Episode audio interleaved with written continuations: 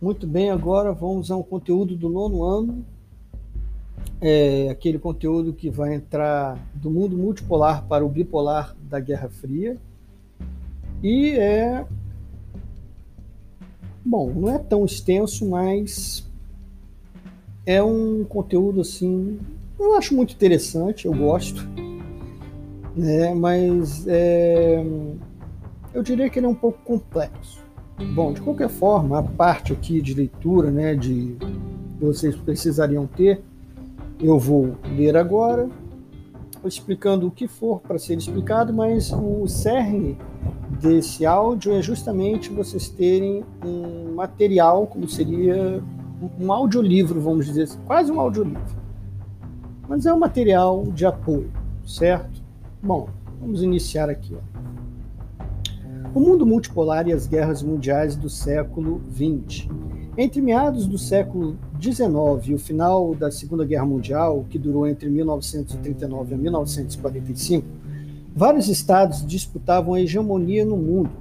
Hegemonia, você sabe, é supremacia, superioridade cultural, econômica ou militar, influência preponderante exercida por cidade, povo ou país.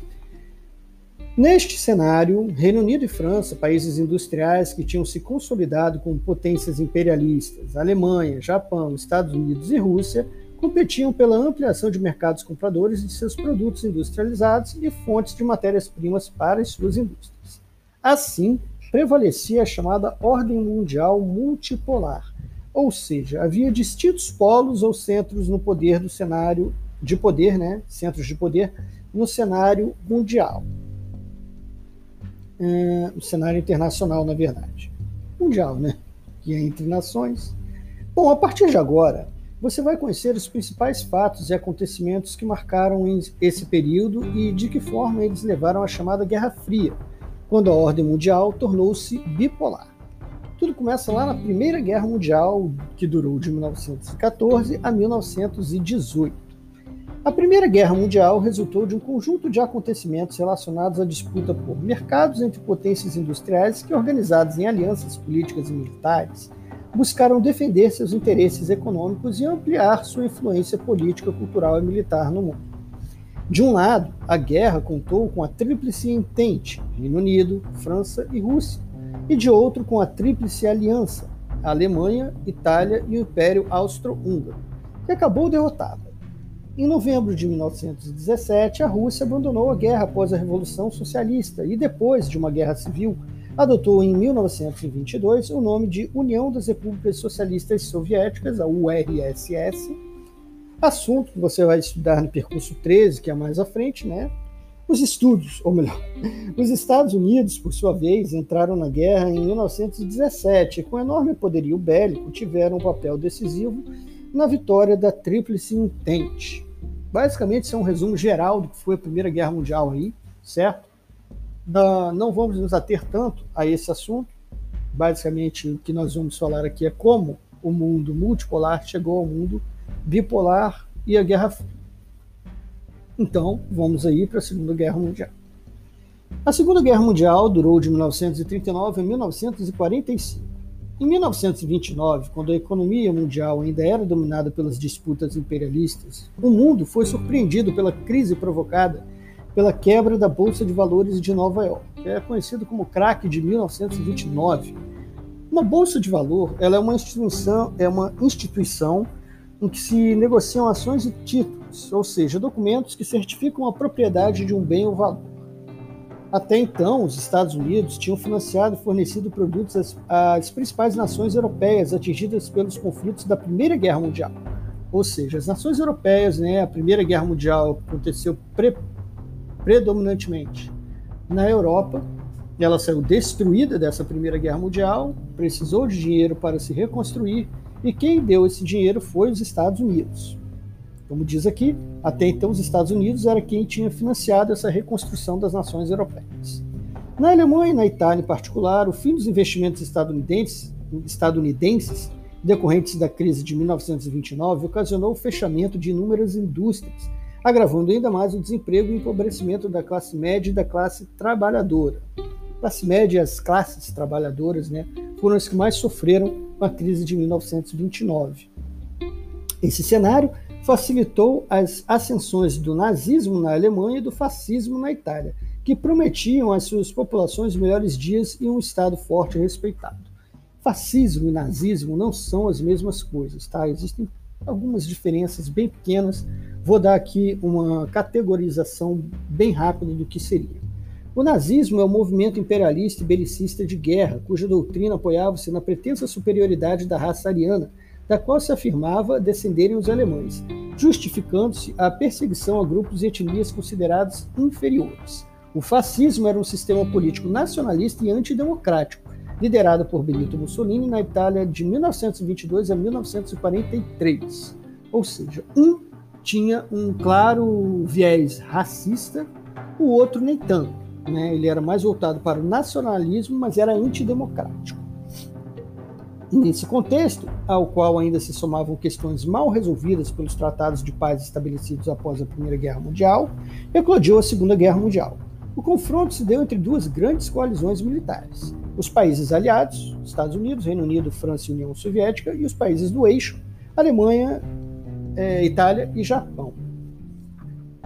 Em solo europeu, depois de intensas batalhas em terra, mar e ar, a Itália foi derrotada em 1943 e as forças alemãs se renderam em maio de 1945. Em solo asiático, a guerra terminou somente em agosto de 1945, com o lançamento das bombas atômicas pelos Estados Unidos sobre as cidades de Hiroshima e Nagasaki, que é né, um, dos, um dos eventos mais terríveis da história humana. Né? Tem até um filme que fala um pouco sobre o que aconteceu no Japão, o quanto isso foi traumático para o Japão, que é um filme chamado Túmulo de Vagalumes. Ele é bem triste, tá? Bom, se você quiser ver, eu acho que tem até no YouTube, mas prepare os lenços de papel. Bom, logo após a rendição alemã, em maio de 1945, a Alemanha foi dividida em quatro zonas de ocupação.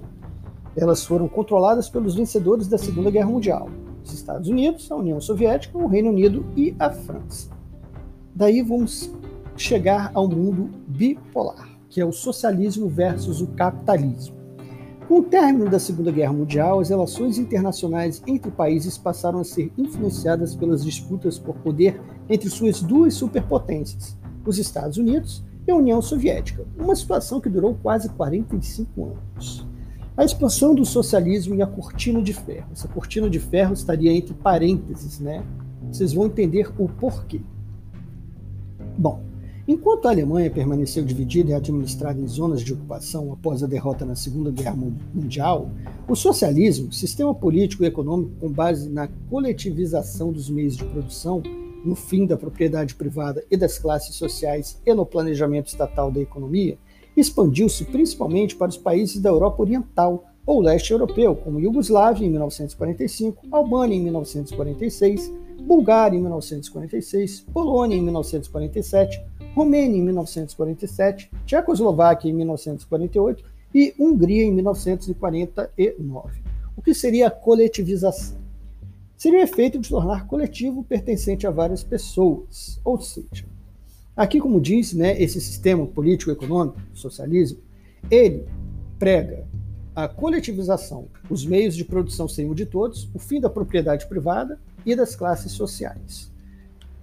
Olha, parece um tanto quanto top, né? mas era o que no momento é, se acreditava naquela ocasião, essa parte do mundo. A Alemanha, na Alemanha, a porção oriental do território, então ocupada pelos soviéticos, tornou-se socialista em 1949 e passou a ser denominada oficialmente República Democrática Alemã, que é a RDA, conhecida também como Alemanha Oriental, seria a Alemanha socialista. A porção ocidental, então ocupada por Estados Unidos, Reino Unido e França, permaneceu capitalista e passou a se chamar RFA, que seria República Federal Alemã, ou Alemã, Alemanha Ocidental. A cidade de Berlim também foi dividida em zonas de ocupação. Sob o pretexto de impedir a fuga de mão de obra especializada para o lado ocidental, o governo da Alemanha Oriental construiu o Muro de Berlim, dividindo as duas porções da cidade. A construção foi iniciada em 1961 e concluída em 1973. Então foi aí que surgiu o famoso Muro de Berlim, que dividiu a cidade né? E ele posteriormente caiu com o fim da, do socialismo nesse país. A União Soviética tinha interesse na implantação do socialismo nos países da Europa, pois eles passariam a formar um bloco político e ideológico alinhado com os interesses soviéticos, opondo-se assim aos Estados Unidos e aos países capitalistas europeus na disputa pela hegemonia mundial. Teriam suas economias e mercados servindo ao crescimento econômico da URSS, que é a União, União Soviética, formariam um escudo de proteção estados tampão contra as ameaças dos países capitalistas da Europa Ocidental e dos Estados Unidos, ao desenvolvimento do socialismo soviético, formando uma cortina de ferro que protegesse seu território. Daí o termo cortina de ferro, certo?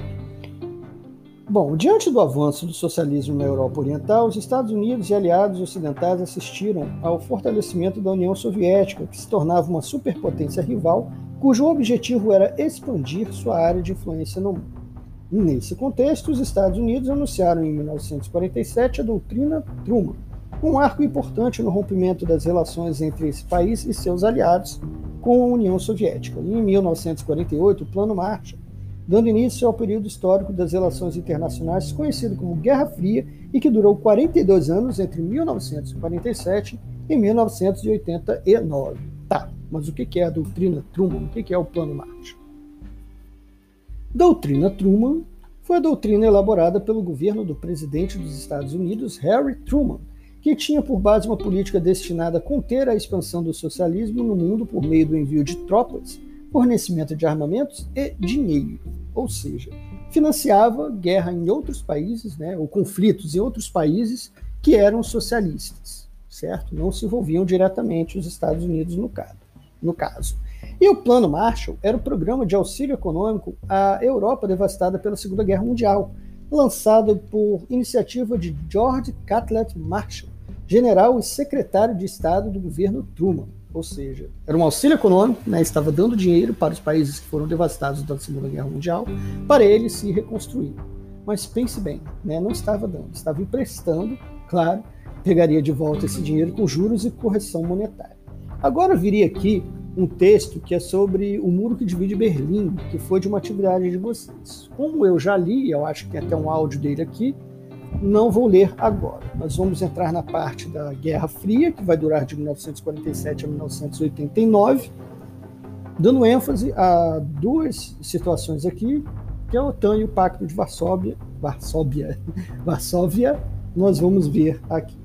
A Guerra Fria foi um confronto indireto entre os Estados Unidos e a União Soviética. Apesar dos investimentos militares, não houve confronto armado entre as duas superpotências. Ou seja, Estados Unidos e União Soviética nunca né, entraram no campo de batalha para, de fato, guerrear. Pense numa luta de boxe. Né? Foram dois, dois lutadores que não entraram no ringue para efetivamente lutar. Eles só trocavam acusações ou, no máximo, instigavam outras pessoas né, a lutarem, mas eles mesmos não. No final da década de 1940, esses dois países já detinham armas nucleares e a corrida armamentista manteve a população mundial com receio de uma terceira guerra mundial que na verdade nunca aconteceria. Bom, em função disso, o período da Guerra Fria também ficou conhecido como do equilíbrio do terror. Vários acontecimentos marcaram esse período tenso das relações internacionais, entre eles a formação de alianças militares das superpotências com outros países, visando garantir e ampliar suas áreas de influência. Essa iniciativa, essa iniciativa foi decisiva para estruturar um mundo bipolar, caracterizado pela disputa entre de um lado, o bloco de países capitalistas, liderado pelos Estados Unidos, e de outro lado, socialistas, liderados pela União Soviética. E exemplos foram a OTAN e uh, o Pacto de Varsóvia. A OTAN é a Organização do Tratado do Atlântico Norte. Em 1949, sob liderança dos Estados Unidos, foi criada a OTAN. Acabei de falar o que significava a sigla aliança militar destinada a garantir a existência do sistema capitalista na Europa Ocidental e a defesa das liberdades democráticas, com a colaboração dos países membros. A partir de 1957, esses países entregaram à OTAN equipamentos de guerra, inclusive armas atômicas, para reforçar a defesa do Ocidente. E em 1955, o Bloco Socialista, liderado pela União Soviética, em resposta à criação da OTAN, estabeleceu o Pacto de Varsóvia, Tratado de Assistência Mútua da Europa Oriental, uma aliança militar com objetivos semelhantes da OTAN. O Pacto de Varsóvia não durou muito tempo, né? Porque se você olhar aí, ele foi criado lá em 1955, certo? E algum tempo depois aí vai ter o fim, né, da União Soviética. Então, ele durou menos do que a OTAN. A corrida armamentista espacial, essa daqui ela é muito interessante também. Inclusive, vai falar aqui de um, um dos símbolos né, da atual Rússia, mas da União Soviética, que muito se falava. Vocês vão ver o que, que é e vão até relacionar aí a questão da vacina russa nesse atual momento que estamos vivendo. Bom, durante o período da Guerra Fria, a corrida armamentista espacial foi uma maneira encontrada pelas duas superpotências para demonstrar a eficiência e a superioridade dos modelos de sociedade que defendiam. Assim, após a Segunda Guerra Mundial, a União Soviética canalizou quase todos os seus recursos financeiros e materiais para pesquisa científica, prioritariamente para o setor aeroespacial e militar.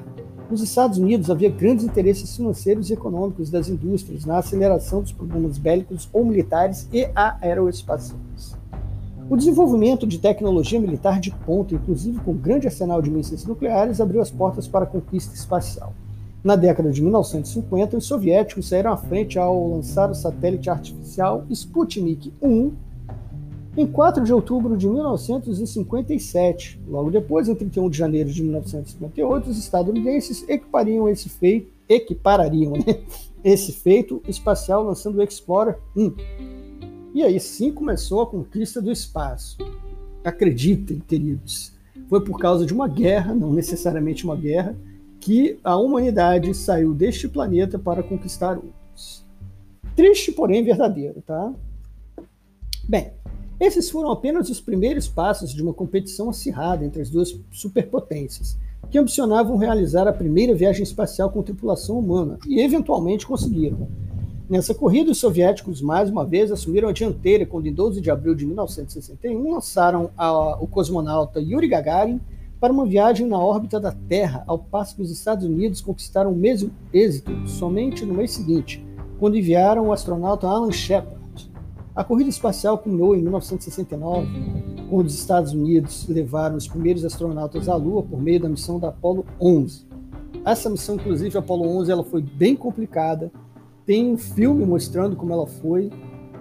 Tem um, um desses astronautas, ele disse, né, é uma frase emblemática sobre essa corrida que basicamente a NASA conseguiu enviar humanos para a Lua, né? Numa, numa lata de alumínio com alguns instrumentos de localização e orientação. Porque a tecnologia na época ela era bem, bem complicada. Entendam, isso aqui é 1961, não tinha computadores, né? Não existiam computadores na época para posicionar essas espaçonaves, vamos dizer assim, no espaço. Deve ter sido bem difícil, bem complicado. Bom, depois disso, uniram esforços aos soviéticos para conduzir a exploração espacial através de projetos de cooperação, fato que resultou no encontro no espaço das espaçonaves Apollo, Apollo 18 dos Estados Unidos e Soyuz 19 da União Soviética em 17 de julho de 1975. Esse acontecimento marcou o fim da corrida espacial. No entanto, a disputa entre as superpotências pela hegemonia e pela ampliação de áreas de influência no mundo persistiu até 1985. Curioso, né? Acabaram se tornando parceiros na corrida espacial. Hum, falta pouco, hein? Vamos lá. A crise do socialismo real. A partir de mil, da década de 1980, várias mudanças no cenário político internacional levar, levaram à gradual transformação do mundo bipolar. Em 1985, Mikhail Gorbachev subiu ao poder na União Soviética e revelou à sociedade soviética e ao mundo a situação do socialismo real o que seria o socialismo real. O nome dado aos regimes dos países socialistas em oposição ao socialismo pregado teoricamente por Karl Marx e Friedrich Engels, entre outros. Esse conceito refere-se a certas práticas socialistas que existiram na ex-União Soviética nos países do leste europeu, como um monopólio de poder exercido pelo Partido Comunista. Esse seria o socialismo real. Ao lado de iniciativas junto ao governo dos Estados Unidos para a redução dos arsenais atômicos dos dois países, Gorbachev promoveu reformas eh, econômicas e políticas nas repúblicas soviéticas.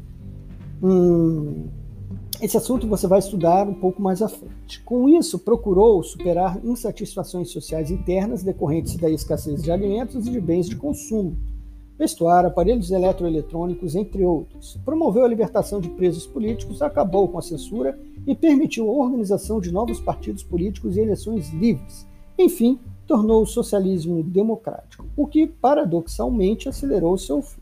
O Gorbachev, né, ele é uma figura assim também emblemática da década de 80. Ele tem uma marquinha, tinha, ele, acho que ele está vivo ainda, mas ele tem uma marquinha, né, na cabeça dele quase careca. Se você quiser procurar aí a imagem dele, eu devo deixar aqui uh, o nome dele ou alguma coisa para você poder observar quem era esse cara. Uma figura singular.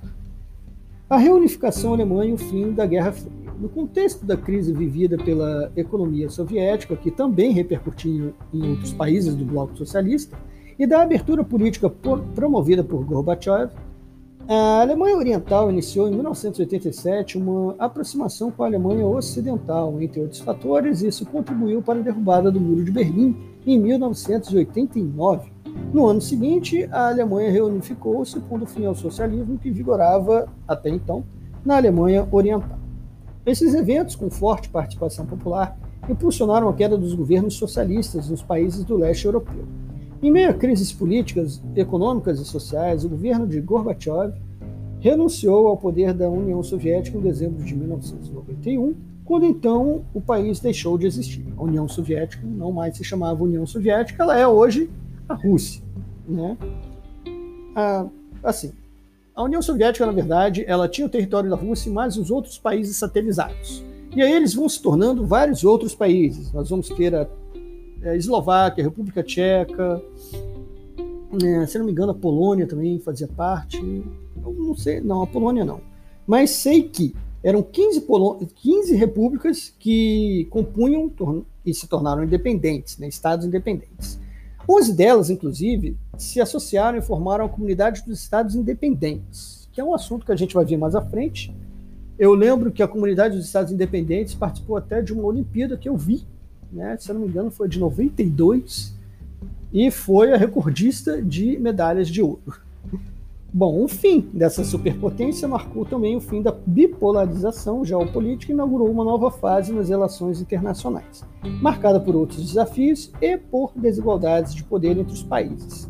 Nós vamos estudar isso também mais à frente, mas basicamente esse seria o capítulo 1 que vocês deveriam ler aí, né?